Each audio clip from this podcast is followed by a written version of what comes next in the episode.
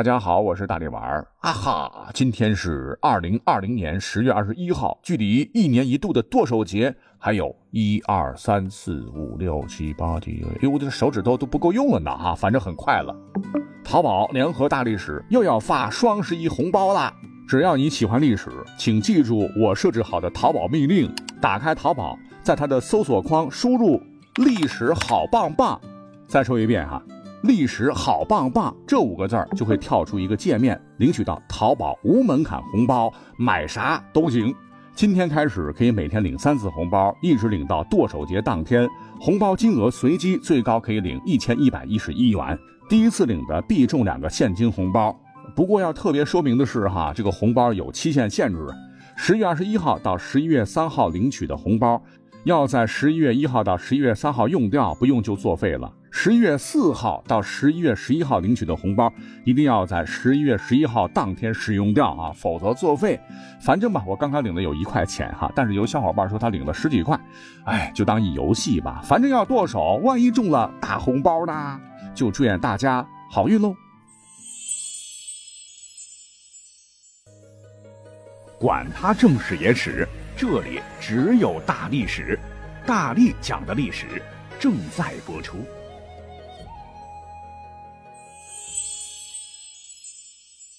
本期我们来讲讲巫术，可是今天我们所讲的巫术只是文化层面的一种信仰，就像过年放鞭炮驱年、贴门神驱邪祟、清明祭祖腊八喝粥、端午吃粽子、十月吃月饼一样，就是对传统的一种尊崇，绝不是宣扬鬼神思想。古时候，由于我们的先民对于自然科学掌握的太少啊，所以对于电闪雷鸣。日食月食、地震、山崩海裂等无法理解啊，就朦胧觉得啊，似乎有只无形的、看不见的手，以某种善恶有报的规律操纵人间。日月星辰、山川沼泽、大地，万事万物皆有灵，以一种超自然的方式存在于世间。既然这些鬼神客观存在，左右着个人、家庭、部落，甚至王国的兴衰。那如何能和这些各式各样的神奇沟通、趋利避害、预测吉凶呢？于是乎就诞生了可以自称为通晓神灵奥秘、具有类似千里眼、顺风耳等神通的巫师。哎，这个古代热门职业，自然而然也就出现了对未知鬼神的崇拜的巫术信仰。其实，据史料载，最早出现的哈，我国的一批具有某种神秘法力的巫师，就是我们现在已知的一些个老祖宗。例如上古的三皇五帝，我们就举一个伏羲的例子好了哈，他是排三皇之首啊，乃是我们的先民尊崇的福佑社稷之正神。古老的楚帛书也记载其为创世神，是中国最早的有文献记载的创世神。造八卦，伏披四方，而为后世所敬仰。那我们的现在学者多认为，哈，呃，伏羲很可能是远古部落联盟的首领啊，他被神化了。我们再根据一本古书《太平乐览》中说，伏羲坐于方坛之上，听八风之气，乃化八卦，以类万物之情，就详细描绘了伏羲创造八卦时的精神和行为状态。他当时是坐在方形祭坛上听八风之气，其实就是类似于，呃，伴以某种节奏啊，摇头晃脑、挥舞手臂、举手顿足的这么一系列的动作仪轨，跟我们如今看到的原始萨满教的仪式非常像。是戴神帽神衣，不停地用鹿袍的前小腿或藤棍为鼓槌敲击高举的神鼓，双眼微闭，口中念念有词，似歌似泣，身体不住地去做一些类似舞蹈的动作，或者是旋转起伏，或者跳跃，哈，表演起来是飘带似飞，俨然如沙场上的勇士，以显神灵之威严。也就是说。窥得天地玄机、描绘八卦的伏羲，很可能当时就是大巫师，兼任部落大酋长。那么在那个时期，人们都认为他拥有超出常人的神力，就此服从于他的领导，征战杀伐，狩猎农桑。那伏羲氏当时在祭坛上的这种表现，也没有什么奇怪的。据《正史诗谱》言道。说古代之巫，始以歌舞为职，以敬神悦人者也。是歌舞兼能，就是当时巫所表现出的一种形式。那么，另外还有两位大神，向皇帝蚩尤，那很可能当时也是将巫术练到极致的大巫师啊。已经流传很久的，打小都听过的，是决定我们今天到底叫炎黄子孙还是叫蚩尤子孙的版权大战。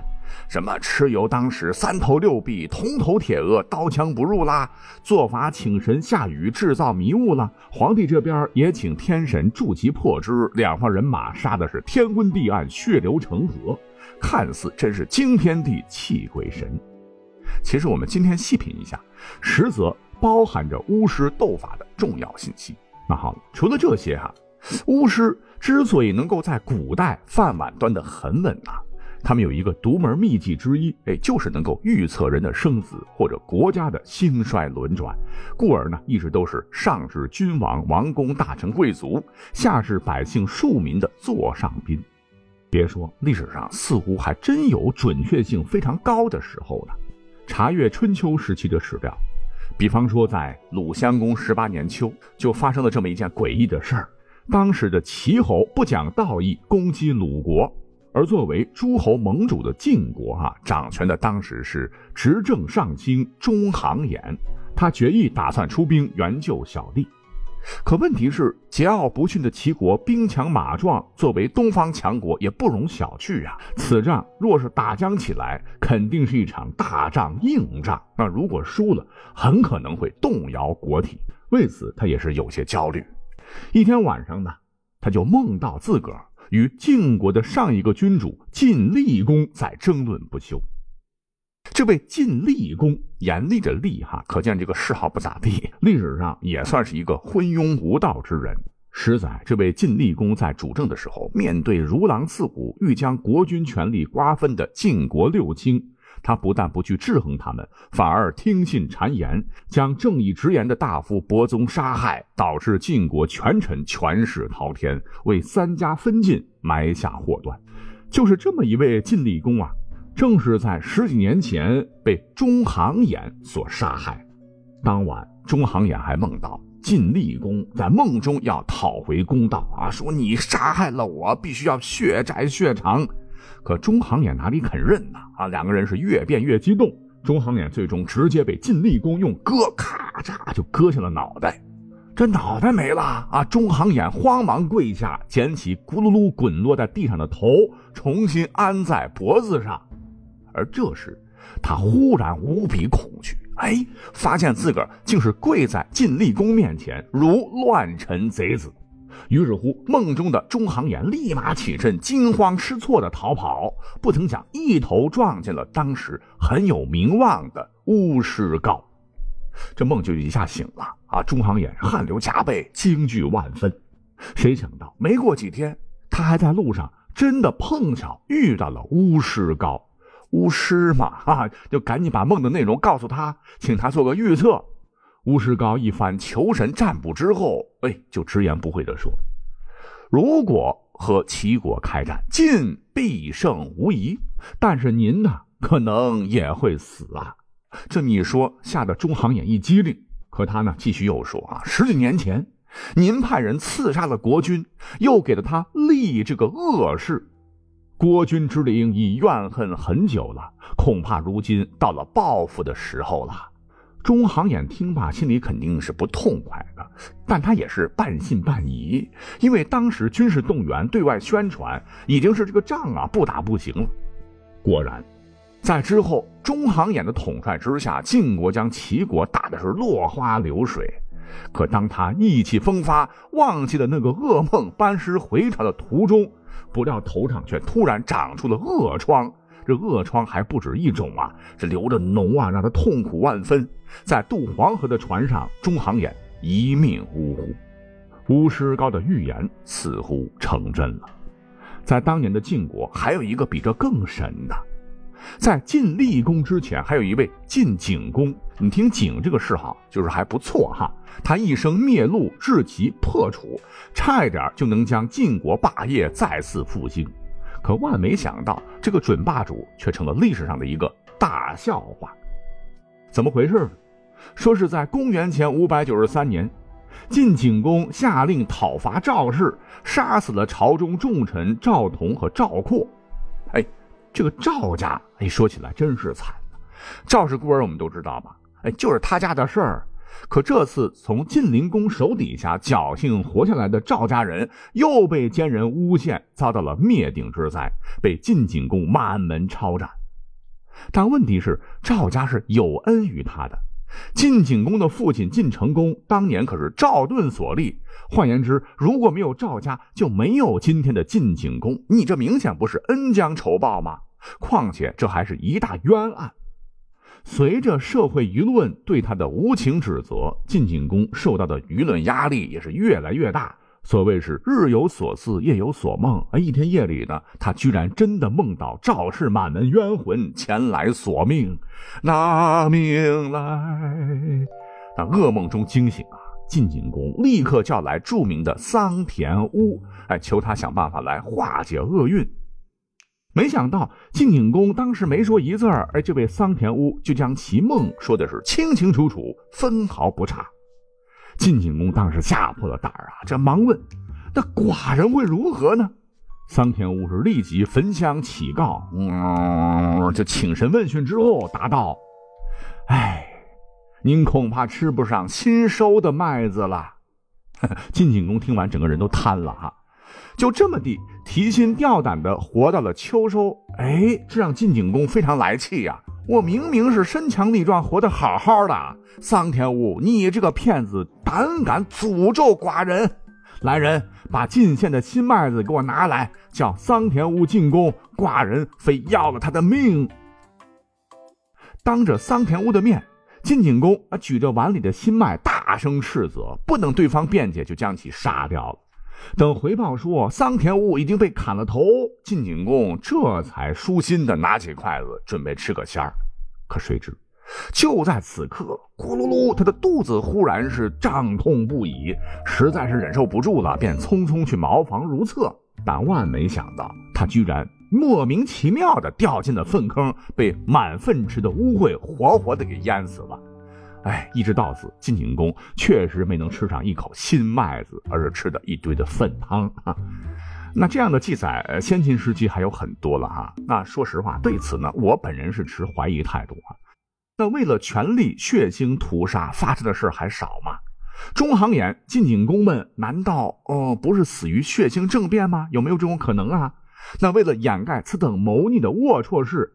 被胜利者就故意编造的这么一个个离奇荒诞的故事，也并非不可能啊！毕竟那个时候迷信的古人真的会认为这些是真的，认为这些意外去世的啊，就是所谓的因果报应、天道循环所致。没几天，这样的凶杀案就过去了。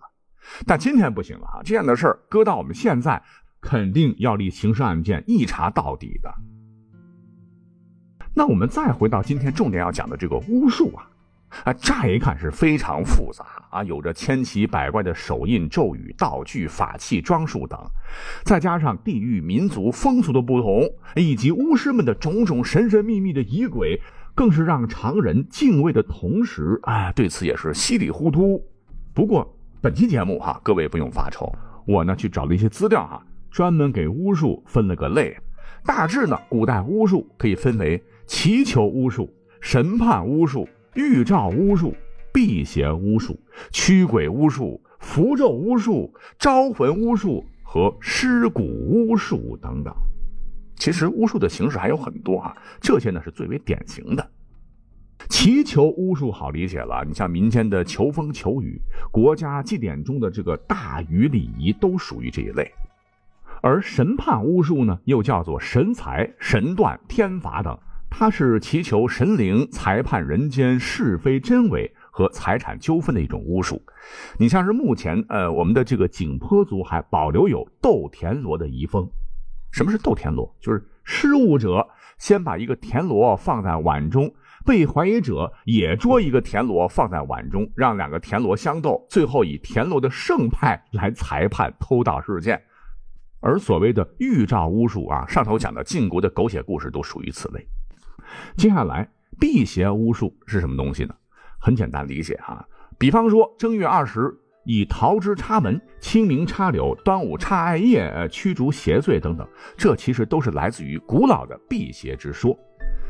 那好玩的是，你看现在我还发现有不少人家将镜子挂在门楣或者是窗户框架上，呃，说是要利用镜子的反射作用，将所谓的煞气荡回，诸如此类啊，我就不一而足了。而驱鬼巫术跟这个辟邪巫术类似啊，也是古代神秘文化中经常使用的一种名称。用以驱逐鬼魂、幽灵等这种迷信存在的事物，古人都比较信这个哈，也由此诞生了古代一位象征驱鬼逐邪的鬼神，那就是钟馗。在世人的眼中啊，钟馗的形象是抱头环眼、相貌奇丑啊，但是他为人刚直，不畏邪祟。据宋代沈括的《梦溪笔谈》所载。北宋皇宫当中曾藏有唐代著名画家吴道子所画的钟馗像，其卷首《唐人题记》就讲述了这幅画的来历。啊，说是在唐开元年间，唐玄宗一天晚上就忽然梦见一大一小两鬼，哎，偷走了自个儿的玉笛以及杨贵妃的绣香囊，绕殿而走。他也是追也追不上啊，累的是气喘吁吁。正在这时，突然身穿蓝袍、是蓬发虬髯、面目可怖的大鬼捉住小鬼，并将其双目挖出，最后将其吃掉。那玄宗就惊问大鬼是何人呢？大鬼说：“臣钟馗是无举不竭之士也，是于陛下铲除天下之妖孽。”说完，嗖，化作一片红光，飞驰而去。啊！玄宗醒来，赶紧命令这个画家把钟馗的形象画下来，张贴在宫中。哈，那经过这个广而告之吧，钟馗就成了驱鬼的专业户。那接下来，符咒巫术是什么东西呢？符咒得分开来看，符指的是符箓，就是记录于诸符间的仙佛神魔鬼的名讳秘文；而咒呢，就是口中诵念的咒语。咒语是在法术的过程中配合符印、钢诀、法器等用来做法施法。特别好玩的是哈，古时候，比方说谁家的小孩不太喜欢读书，哎，就找师傅呢画一个符咒，使其心神沉静，专心念书。如果说爱情不顺，打光棍怎么办呢？也可以请师傅啊画一个爱情符咒，祈求爱情早到。那么这个招魂巫术啊，听起来好像就有点头皮发麻了哈。那历史上有一个最大的受害者叫汉武帝，他最有发言权。他是热衷于求神访仙，又好女色，后宫佳丽虽多，但是呢，总没有一个称心如意的。直到北方有佳人，绝世而独立，一顾倾人城，再顾倾人国的李夫人出现，让年老的汉武帝又青春勃发了一回。俩人那真是如胶似漆啊！啊，好到什么程度呢？有一天，武帝去李夫人宫中，忽觉头痒，于是用李夫人的玉簪搔头。这件事传开之后呢，人人都开始学李夫人的样子，头上插满了玉簪，这就是玉搔头的由来。可谁知啊，月有阴晴圆缺，李夫人几年之后不幸染病，突然去世了，这让汉武帝悲痛欲绝，思念李夫人之情日增。那就在此刻。一个唤作李少翁的奇地方士登场了，自称有招魂秘术，一番呜里哇啦，这大晚上在宫中设起祭坛，焚香烧纸祷告，请武帝在蜡烛朦胧映照下的帷帐外观望，不可近前呐。你别说，期间呢，还真有如李夫人的身影隐约的翩然而至，又渐渐远去，这让汉武帝凄然写下。是也非也，立而望之，偏和姗姗来迟的诗句。李少翁就凭借着这么一场精心设计的借尸还魂的骗局，赢得了汉武帝对他的赏识，得到很多金银珠宝不说，还被拜为文成将军。但是后来因数败被诛。好，最后我们要介绍到重点了，那就是尸骨巫术。历史上呢，它又被称作验圣，又叫做眼阵，梦魇的眼啊，属于是暗黑法术了。常见的呢，就是踩小人、扎小人。我们呢，还从《淮南万壁术》中，呃，看到这么一条记载，说古人呢，可以将马尾巴烧成灰，将其分别放到你想分开的两人的衣服里，这两个人就会相互憎恨云云。也是这样的法术吧？其实是心理作用的。而历史上被此术害得最惨的依然是刚才讲到的汉武帝啊。他执政后期不是爆发了震惊整个汉庭的巫蛊之祸吗？自个儿的老婆卫子夫以及他的这个儿子刘据啊，被迫自尽，诛杀的刘家一脉在内多达十万人。汉武帝因此自灭三族，也成为了历史上最悲剧的皇帝之一。可见巫术还是皇权斗争的好武器。更好玩的是哈，我们发现，在陈书《长沙王书坚传》里有这么一个记载，说当时的南朝陈高宗第四子陈书坚，对他哥哥后主陈叔宝当皇帝十分的不满，就特意发明制作了一个能自个儿跪拜，然后活动二十四小时昼夜不息，进行诅咒之事的古代机器人当然了，此书不可能有作用哈，反而被人告发，他也下了狱啊，亏得被气笑了的这位陈后主念首都之情，才没有治他的死罪。